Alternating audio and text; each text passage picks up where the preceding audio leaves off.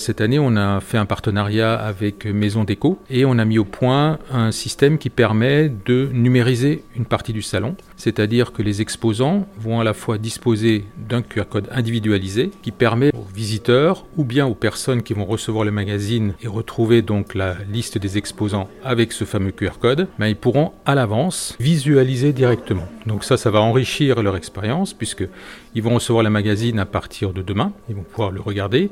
Chaque exposant a un QR code, peuvent le scanner et à ce moment-là, ils verront déjà sa fiche avec tout ce qu'il va présenter au moment du salon. Et le jour où ils viennent, bah, ils auront également tout plein d'indications avec leur téléphone, bien sûr. Ils pourront scanner le même code ou d'autres codes, voir déjà la photo du stand réel, comment il sera sur ce salon.